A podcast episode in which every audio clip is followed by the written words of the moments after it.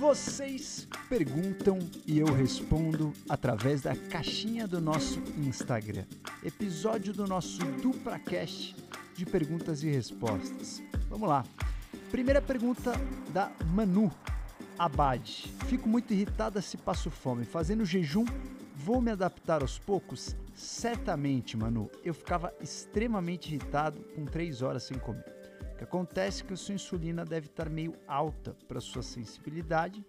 Você, quando fica com um pouquinho de fome, passa um tempinho sem comer, a tua glicemia já baixa um pouquinho e você fica irritada. Então, quando a gente tem irritabilidade, significa que nós não temos uma boa adaptação ao jejum. Isso a gente consegue adaptar muito rápido, mas tem algumas pessoas que demoram mais tempo do que outras, principalmente quem tem um metabolismo muito acelerado. Então, as pessoas mais magrinhas, mais aceleradas, mais pilhadas, mais pita pela medicina ayurvédica, têm uma tendência a ter mais fome ou fome mais rápido ou passar mais nervoso se fica muito tempo sem comer. Então, isso é completamente modificável. Obviamente, existe também uma questão genética né, de apetite, mas existe também a adaptação de você conseguir quebrar bem a sua gordura e usar a gordura como combustível, que a gente chama de flexibilidade metabólica. Se você tiver flexibilidade metabólica, você consegue não passar tanta fome ou tanto mau humor quando você está com fome. Doc, não estou achando as informações sobre depilação definitiva que você postou. Letícia Bizeto. Olha, as informações foram aqui no nosso DupraCast. Foi um desses episódios de perguntas e respostas. Foi um episódio de 16 de fevereiro, episódio número 144. Checa lá que tá muito legal. Doutor, sobre águas, você sempre é, fala muito sobre esse assunto e eu queria saber sobre água de filtro de barro. É saudável? Eu tenho um episódio aqui também no DupraCast sobre água, sobre flúor na água, sobre um monte de coisa. E o, o, filtro de barro é um filtro bem interessante, ele é bem efetivo. Precisa tomar um pouco de cuidado com a limpeza, com a contaminação, qual é o filtro de barro que você vai usar, mas ele é bem interessante. É um filtro é, bem bacana em relação à capacidade de filtragem. Nesse episódio que eu fiz no DupraCast, eu falei um pouco sobre os tipos de filtro. Hoje o que eu mais gosto a, é a água mineral, que é difícil você conseguir numa quantidade onde você não tenha é, muito plástico, então geralmente eu peço galão. É, o ideal é de 20 litros, eu tenho pedido de 10 litros, que eu não tenho espaço em casa para deixar de 20 litros, mas eu gosto muito da água mineral e gosto também dos filtros que têm combinação de processo. Os filtros de osmose reversa são muito efetivos, são dos melhores, só que eles gastam muita água e você precisa repor os eletrólitos, que você tira tudo da água. Então a água é uma fonte de informação. Você também não pode pelar a água e não acrescentar eletrólitos ou deixar a água completamente é, sem nenhuma informação. Então o filtro de osmose reversa ele praticamente deixa a água muito só H2O e gasta muita água, porque toda vez que você faz uma osmose reversa você desperdiça muita água. Então os filtros é, ionizáveis também são interessantes. Combinar filtro, filtros de diferentes tecnologias é bem interessante. Então tem alguns filtros é, que são mais tecnológicos e combinam, por exemplo, a filtragem de ionização com filtro com carvão, é, com outros tipos de filtros mecânicos. É, tem filtro de osmose reversa também combinado. É, tem filtro de osmose reversa que já repõe os eletrodos automaticamente. Tem vários filtros interessantes.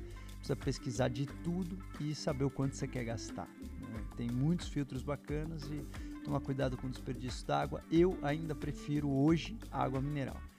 E é legal ter um filtro em casa porque às vezes você faz algumas coisas com filtro, outras coisas com água mineral. Então você reveza. Mas o filtro de barro é interessante desde que você limpe bem, desde que ele seja um bom filtro, desde que você tenha cuidado com contaminação. E a Miss pergunta: quantos anos você tem, bonitão? Ui! Miss, eu tenho 38. Às vezes até esqueço quantos anos eu tenho. Eu não me preocupo muito com essa coisa de idade cronológica. Mais importante para mim é idade biológica, né? Quantos anos o teu templo realmente tem.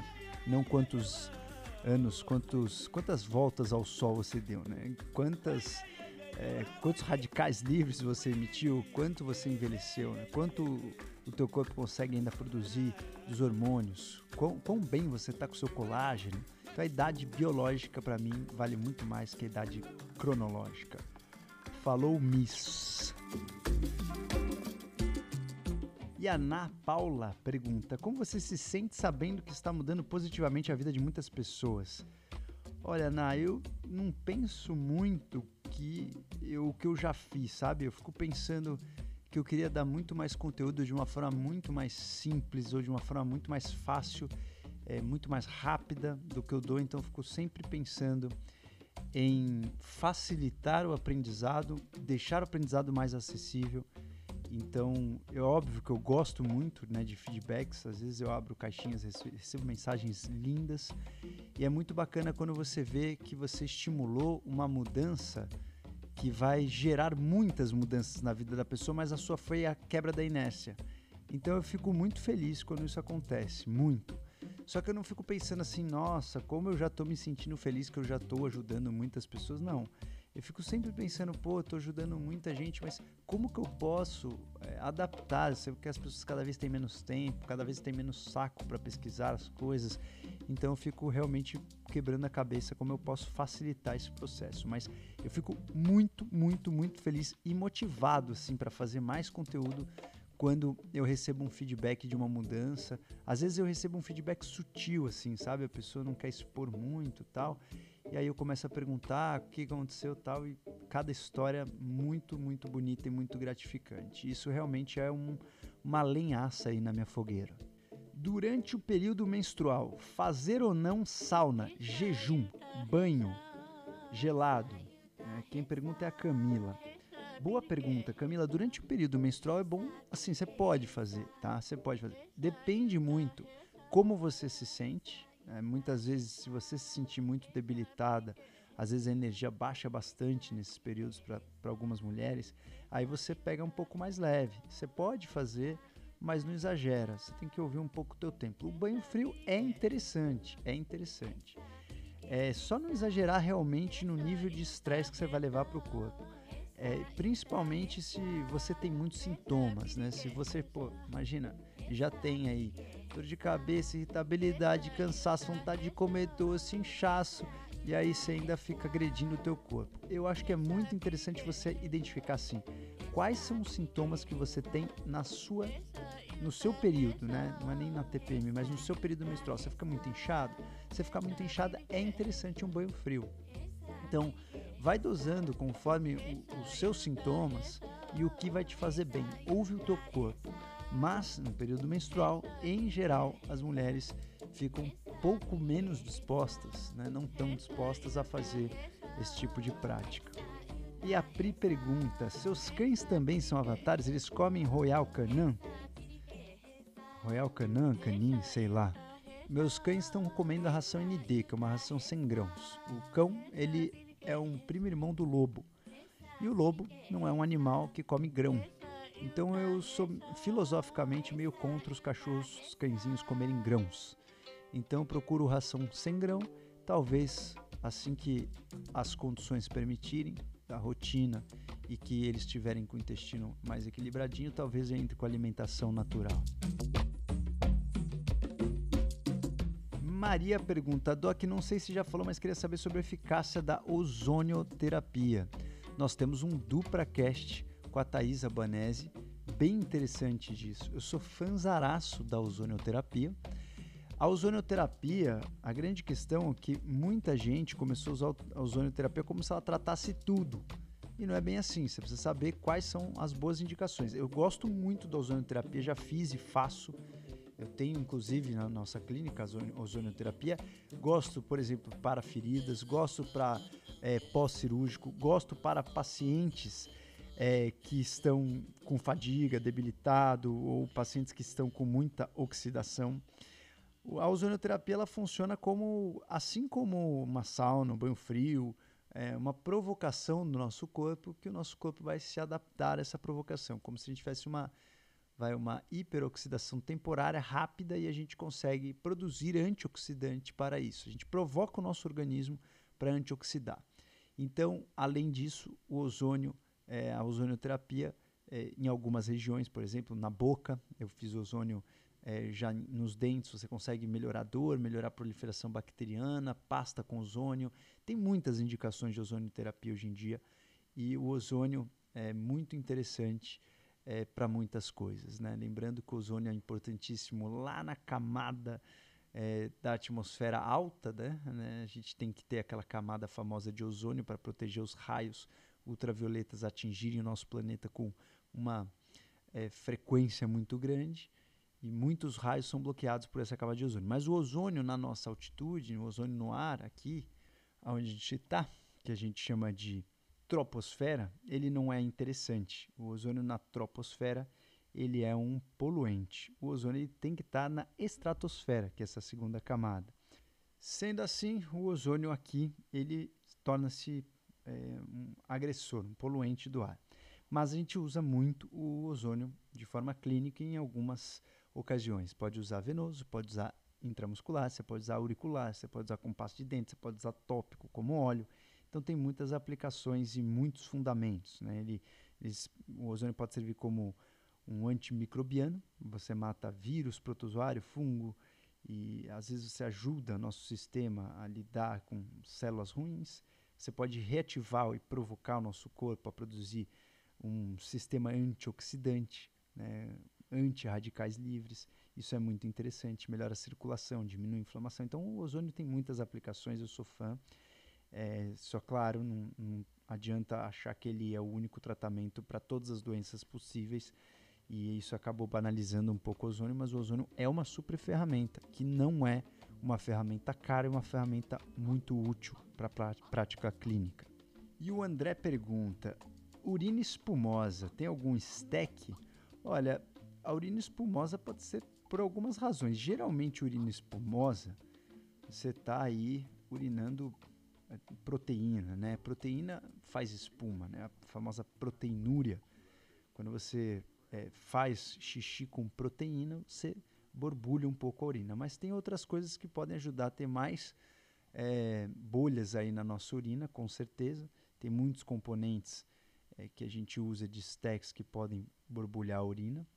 O principal deles realmente é você precisa tomar cuidado para ver se não está tendo, não está com perda de proteína, que isso é uma coisa ruim, então vale a pena fazer um exame de urina para entender qual é que é, é, dessa espuma aí da sua urina, se for uma coisa é, constante, né? Se for um, uma urina só com espuma e o resto não, não tem problema.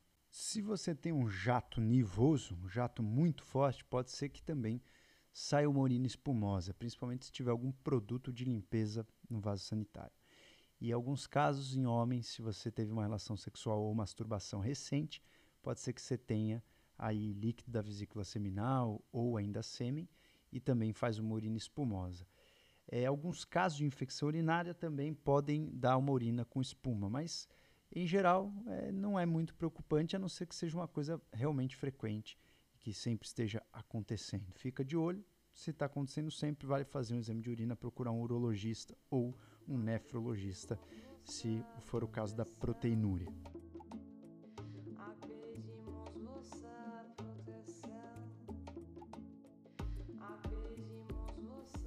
O Rick pode te ajudar pergunta: qual o melhor pranayama para dor de cabeça? Olha, para dor de cabeça, o ideal é você não fazer pranayamas que tenham muita retenção. Em geral, existem vários motivos de você ter dor de cabeça. Você pode ter uma cefaleia tensional, por tensão. Você pode ter uma enxaqueca, que pode ser por vasoconstrição ou vasodilatação. Então, você precisa saber qual é a causa da dor de cabeça. Se for enxaqueca, buscar causas inflamatórias ou coisas que você está colocando como stack, por exemplo, como a cafeína. A cafeína pode ser um, um vilão ou ela pode ser um salvador da enxaqueca. Então você precisa identificar coisas inflamatórias que você está consumindo e os fatores desencadeadores. Para um pranayama ajudar a dor de cabeça, se for uma cefaleia tensional, o pranayama que relaxa ajuda muito. Então fazer uma respiração deitada, abdominal, sem retenção, prolongando o tempo de inzies sem exagero, com suavidade, com uma música relaxante, olhos fechados, buscando relaxar a musculatura holocraniana, facilita bastante a melhora da dor de cabeça. Se for uma enxaqueca, aí o mais importante é você desinflamar.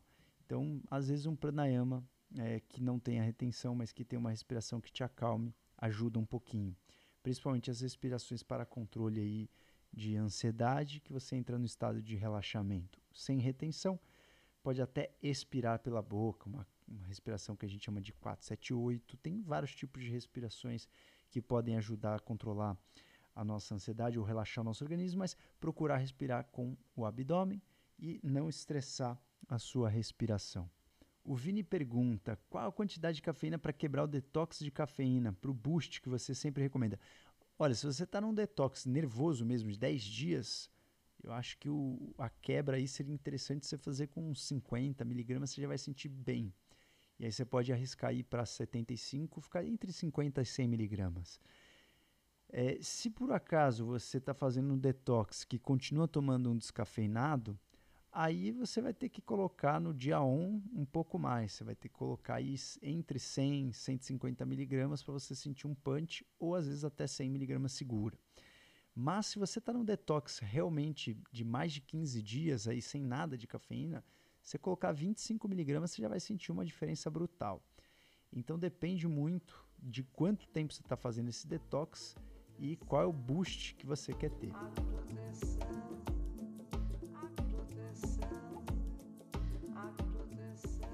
E a Ellen Lima pergunta: qual a diferença entre a Coronavac e a AstraZeneca? A gente já, nossa, falou bastante disso. Tem muito episódio aqui no DupraCast disso. Tem um episódio só da Coronavac, tem um episódio só da AstraZeneca. Vale a pena você ouvir cada um deles, porque aprofunda bastante. A gente tem um e-book de vacinas. Então, a diferença básica é a tecnologia. Uma é uma vacina AstraZeneca, vacina de vetor viral. Você tem uma tecnologia onde você coloca o RNA do corona dentro de um outro vírus mais bonzinho, e a outra é o vírus inativado. É um, uma tecnologia já bem conhecida, é, que foi feita pela Sinovac, de vírus inativado. Então, cada uma tem uma imunogenicidade diferente, uma, uma eficácia diferente. Então, as vacinas vão agir de formas é, diferentes, buscando o mesmo objetivo. É, em geral, temos muitas nuances aí, a gente está observando ainda alguns efeitos colaterais de, de, ambas, mas vale a pena você ouvir esses episódios para aprofundar aí em cada uma. O Juan pergunta: L-tianina aumenta meus sonhos? É pela modulação do GABA?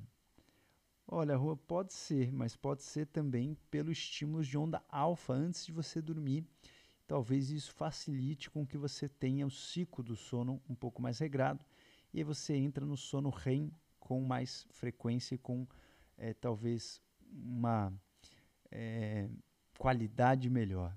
Então, é, anote mais ou menos quantas horas você dorme, se muda alguma coisa, qual é a dosagem da litianina que você está tomando. Em geral, é muito bom ter sonhos, é muito bom ter sono REM. Então, provavelmente você está conseguindo desligar mais a tua mente, talvez até mais rápido. Você provavelmente entra no sono profundo mais rápido e aí você chega no sono REM até o final da tua noite. Dá tempo de você chegar com um bom ciclo do sono REM. Pode ser uma, uma hipótese. Que quando você não usa, você demora para embalar no sono profundo. E aí, quando você vai entrar, aprofundar no sono REM, você acordou. Em geral, a gente é, tem o sono REM, que é o sono que a gente mais sonha no final, mais, mais ao final da noite. Então, bem interessante a sua observação. É, continue aí anotando aí as suas é, observações, seus detalhes, que é muito rico essa, esse autoconhecimento. E a Mi Gift, ela fala assim, zerar o consumo de grãos do que inflama é, inflamação de leve não diminui minha adaptabilidade e resistência? Uma excelente pergunta. Pode sim, a gente já inclusive citou isso no DupraCast com a Martina, que a Martina, além de pediatra, ela também é imunologista. A gente estava discutindo, debatendo exatamente isso. Quando você fica muito tempo sem algo que por hora te inflamava, às vezes quando você reintroduz, a sua reação é maior ainda parece que o organismo perde um pouco a capacidade de segurar a reação àquele composto. Então, antigamente escolhia tipo ou lifelong, não queria mais saber. Hoje em dia eu, eu me policio a cada período colocar uma quantidade pequena como se fosse uma dose homeopática para o meu corpo é, ter aí um, um, leve contato. Foi muito curiosa essa sua pergunta, porque o Bruno Ronchetti também fez a mesma pergunta parecida, só que de forma diferente. Ele pergunta assim: ó, considerando o conceito da tolerogênese, ao evitarmos a dieta inflamatória, será que não estaremos deixando de contribuir com a nossa evolução e apenas mantendo o atual estágio de desenvolvimento do sistema imunológico? Enfim, foi mais ou menos a mesma forma de perguntar a mesma coisa. Então, sim, é, existe a questão da tolerância. Né? Você cortar tudo de uma forma muito, muito brusca, muito longa, talvez não seja a melhor ideia. A gente está aprendendo isso ainda. Não, não é uma coisa que a gente bateu já o martelo, a gente está degustando ainda esses, esses detalhes, mas tudo leva a crer que quando você substitui algo por muito tempo e algo que meio que te inflamava, você perde um pouco a capacidade de brecar a reação quando você consumir de novo. Então eu percebi isso na minha prática e percebi isso é, nos estudos e a gente discutiu isso no nosso episódio lá com a Martina, que foi muito bacana. Então, vale a pena, de tempos em tempos, colocar doses homeopáticas. Então, por exemplo, com a proteína do leite, eu procuro uma vez por mês jogar um pouquinho de proteína do leite ou, ou uma pizzosa com massa de couve-flor, ou eu coloco um parmesão na salada uma vez por mês só para manter aí o contato com uma proteína inflamatória para mim, que por um acaso eu, eu tento é, provocar essa tolerância muito bem colocado a pergunta de vocês dois avatares mestres que perguntaram de forma independente uma coisa tão importante.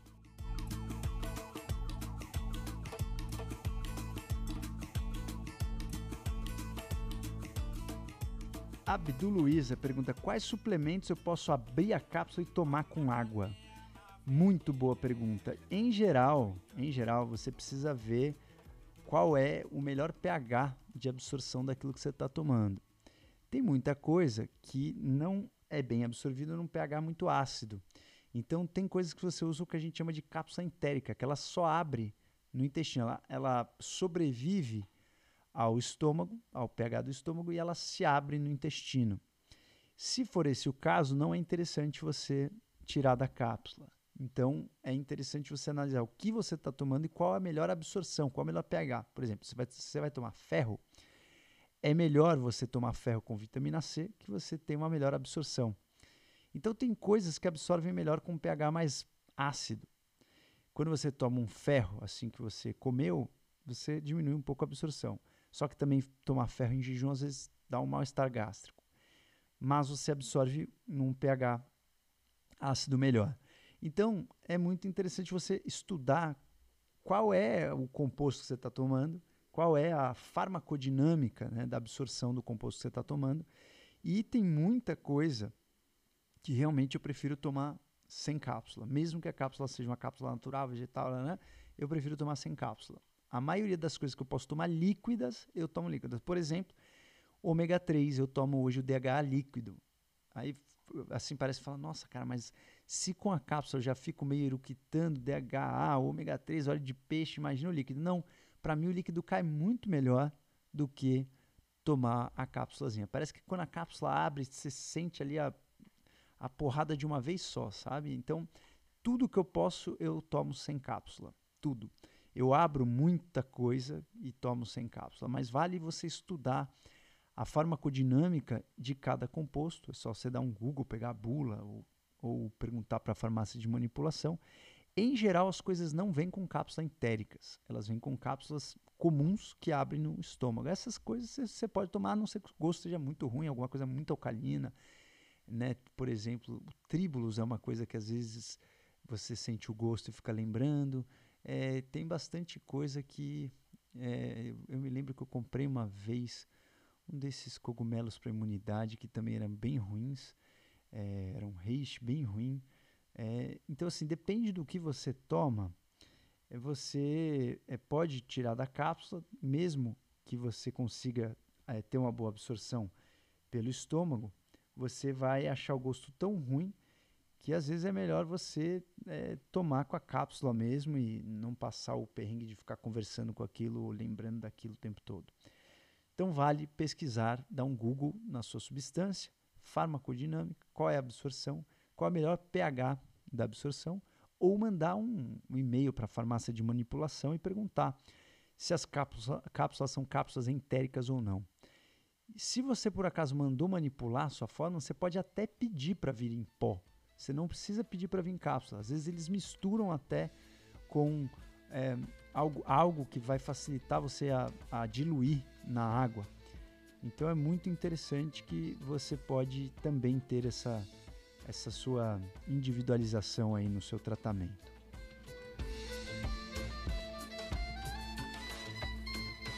E a Orange Girl pergunta: Tu, como médico, o que achas das medicinas das florestas ou da floresta?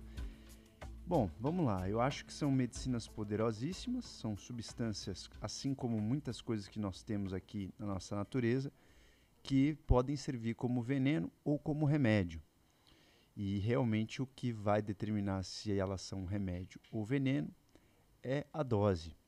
O que tem acontecido com as medicinas da floresta é que as pessoas estão usando para fins recreativos e enganando a mente, como se quisessem usar para algum propósito, para alguma coisa, e utilizando muito essas medicinas para uma fuga de uma realidade. Então eu tenho visto as pessoas exagerando, não só na dose, como na frequência, como no posto onde uh, coloca essas medicinas, como se a medicina fosse resolver todas as perguntas e dúvidas da vida e esquecem que é, a, a, medicina da floresta tem né, alguns poderes, principalmente alquímicos, no nosso corpo, mas você tem que fazer o seu papel. Não adianta tomar medicina da floresta achar que ela vai responder todas as suas dores e ajudar você a curar as suas dores simplesmente porque você tomou. Então, depende da frequência, depende do seu tempo. Tem muitas pessoas com a mente instável fazendo é, rituais com é, plantas, com ayahuasca, com outras medicinas, de uma forma é, não só recreativa, mas eu vou dizer irresponsável, porque muitas mentes são muito sensíveis a qualquer estímulo. Então isso a gente pode ver num teste genético, a gente pode ver num, num exame psicológico, é, muito é muito notório quando você tem uma pessoa que tem uma mente mais sensível.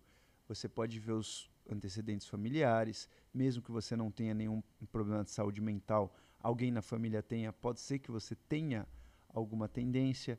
Então precisa tomar muito cuidado com frequência, com dose, com a sua responsabilidade, com o que você espera dessas medicinas é, sugiro que você procure alguém muito, muito, muito responsável, muito entendedor e cada vez mais nós temos aí pessoas que se dizem aí grandes xamãs de muitos anos, etc., e são é, entusiastas aí das medicinas da floresta. Eu acho que são é, compostos poderosíssimos, temos que respeitar, são divindades aí milagrosas que a natureza nos fornece, assim como a cafeína também é mas o que falta um pouco sempre é, não só de respeito pelo ser humano, mas falta a valorização no sentido de entender o poder daquilo. E o poder não significa o poder bom só. Tudo que é poderoso pode ser poderoso para o bem e pode ser poderoso para o mal. Assim como o mar é poderoso, você pode se divertir muito, o mar pode ser muito perigoso.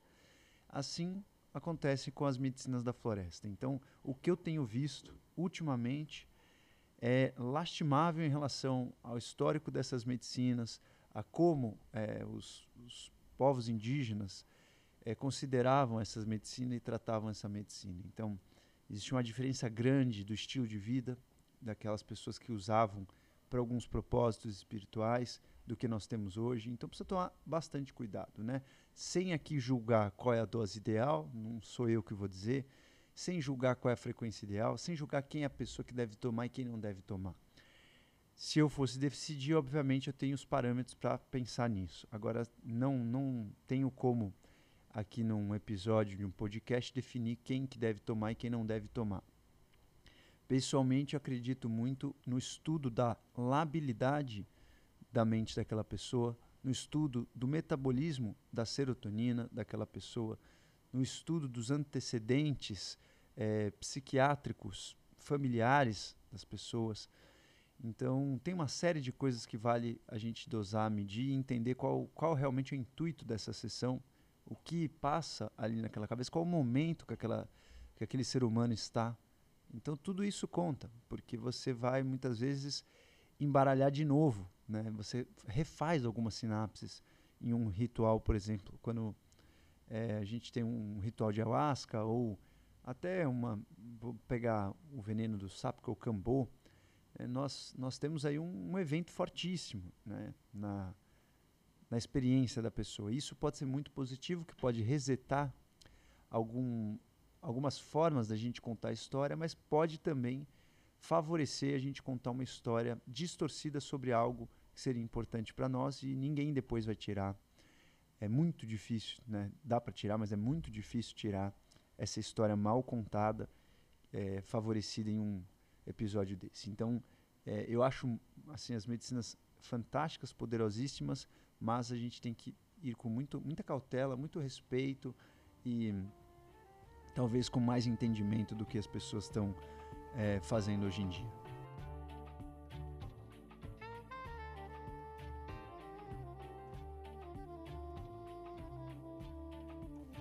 Claro que temos que relembrar que a psilocibina, que é o composto dos cogumelos mágicos, composto que é alucinógeno do cogum, dos cogumelos mágicos, está cada vez mais é, sendo uma promessa para o tratamento da depressão. Justamente porque ela consegue fazer você pegar uma borrachinha, apagar a forma com que você enxerga um evento, um trauma anterior e recriar isso na sua mente. Então, isso é um poder incrível que essas medicinas têm. Só que tem que ser usada de uma maneira com muita cautela e talvez com muita precisão. Mas a psilocibina promete bastante no âmbito da psiquiatria e principalmente no tratamento da depressão maior. Falei inclusive no nosso Avatar Life há algum tempo atrás um trabalho espetacular que saiu no New England sobre a psilocibina comparado com esse talopram. Bem interessante o trabalho e bem promissor. Então, as medicinas da floresta são promissoras. O que tem estragado essas medicinas é a forma com que o ser humano lida com elas.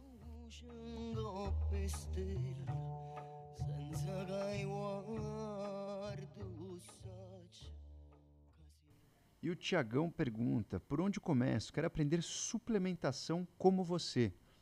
Tiagão, geralmente eu divido o conhecimento em três grandes alicerces: o estudo, que você vai sentar a bunda na cadeira, ralar nas letras. A prática pessoal, que você vai experimentar algumas coisas e com a sua autoconsciência fazer uma observação e entender um pouco mais de cada composto. E a sua prática profissional. Algumas pessoas não são da área da saúde, não têm a prática profissional, mas você pode ter os outros dois alicerces. Então, quanto mais você amarrar esses, essas três formas de construir sua verdade, mais você vai conseguir ter aí o seu repertório, o seu menu amplo. Então vamos embora. Estou esperando você ajudar a gente nas resenhas aqui. E a Liege mandou aqui. Colesterol altíssimo, gene que não responde às estatinas, hipercolesterolemia familiar. É, realmente, Liege, é, as hipercolesterolemias familiares são é um desafio para a prática clínica. Às vezes você tem um colesterol né, de 500, colesterol explodindo. É, são hipercolesterolemias que precisam de um acompanhamento bem de perto por alguma pessoa bem expert. Se você quiser, posso te indicar a doutora Renata Fialdini, é, vulgo minha mãe, que ela trabalha muito com hipercolesterolemia familiar. Vejo muitos pacientes dela, que a gente discute muitos casos na clínica, a gente tem algumas discussões de caso clínico e a gente tem muitos pacientes em comum que são pacientes que precisam de mais de um profissional, uma visão de mais de um profissional. Então a gente discute muitos casos e ela tem uma, uma condução muito interessante da hipercolesterolemia familiar. É difícil, não é simples. Você precisa estar muito desinflamada, porque se você já tem muito colesterol circulante, você precisa tomar cuidado para esse colesterol não depositar. Então, tem várias medidas além de redução do colesterol, o que também é um desafio. Né? Reduzir o colesterol nesses pacientes é um desafio. E às vezes você não responde a uma estatina, mas responde a outra. E também tem que entrar com stacks para você contrabalancear os efeitos colaterais das, das estatinas. Então, enfim, vale muito a pena você seguir um acompanhamento mais preciso, mais específico e mais individualizado. É, se você quiser, manda aí um, um inbox para a gente que depois eu te dou o caminho das Índias. E a doutora Giovana pergunta: diferenças na cetose no período menstrual? Já notei que diminui os corpos cetônicos nesse período. Boa observação. Obviamente, os corpos cetônicos também. O no nosso metabolismo de gordura ele está completamente relacionado com os nossos hormônios também. E vice-versa. Os nossos hormônios também dependem do nosso metabolismo de gordura.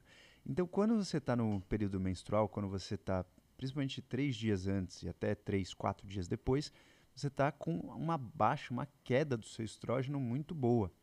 Então, o seu estrógeno está baixo, a sua progesterona não está lá no céu, né? ela, ela geralmente, a sua progesterona está bem alta na fase lútea, que nós podemos chamar de é, a fase depois da ovulação. E na fase folicular, o seu estrógeno começa a subir um pouco mais. Você menstrua no início da fase é, folicular, quando você menstrua é justamente quando você tem a queda da progesterona e do estrógeno.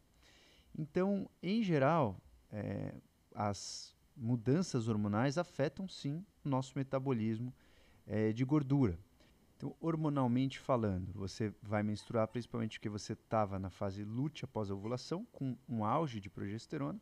Quando essa progesterona sofre uma queda, você estava com muita progesterona e tem no meio da fase lútea um picozinho de estrógeno menor do que no início do ciclo, mas você também tinha um pico de estrógeno. Cai os dois, você menstrua. Quando você menstruou, teu FSH, um hormônio que a gente chama de folículo estimulante, começa a cornetar lá o seu ovário para que ele produza mais estrógeno e comece a aumentar a produção de estrógeno. Então, geralmente, nessa fase de queda hormonal, nosso metabolismo também cai um pouco. Então, pode ser que você consiga quebrar menos a gordura e ter menos corpos cetônicos. Isso é completamente aceitável. E o contrário é verdadeiro também. Se você começa a fazer uma dieta cetogênica muito pesada, muitas pessoas perdem muita gordura e às vezes tem uma queda do estrogênio e muda também a regularidade do ciclo menstrual. Então, foi uma excelente observação. Bueno, senhoras e senhores, já foi pergunta pra caramba nesse episódio. Estamos chegando aí a 40 quase minutos de episódio. Vou decidir parar por aqui, para você ouvir o episódio todo e não gastar tanto teu tempo. Tentei agilizar e não enrolar nas perguntas. Então, em breve temos mais outro PR, fique esperto lá no Instagram, que a gente abre a caixinha de pergunta, manda aí a tua pergunta, que a gente responde aqui no Dupracast de uma maneira fácil de você consumir. Então, muito boa semana você que ouve aqui nosso episódio. Obrigado pela audiência. Em breve estaremos de volta.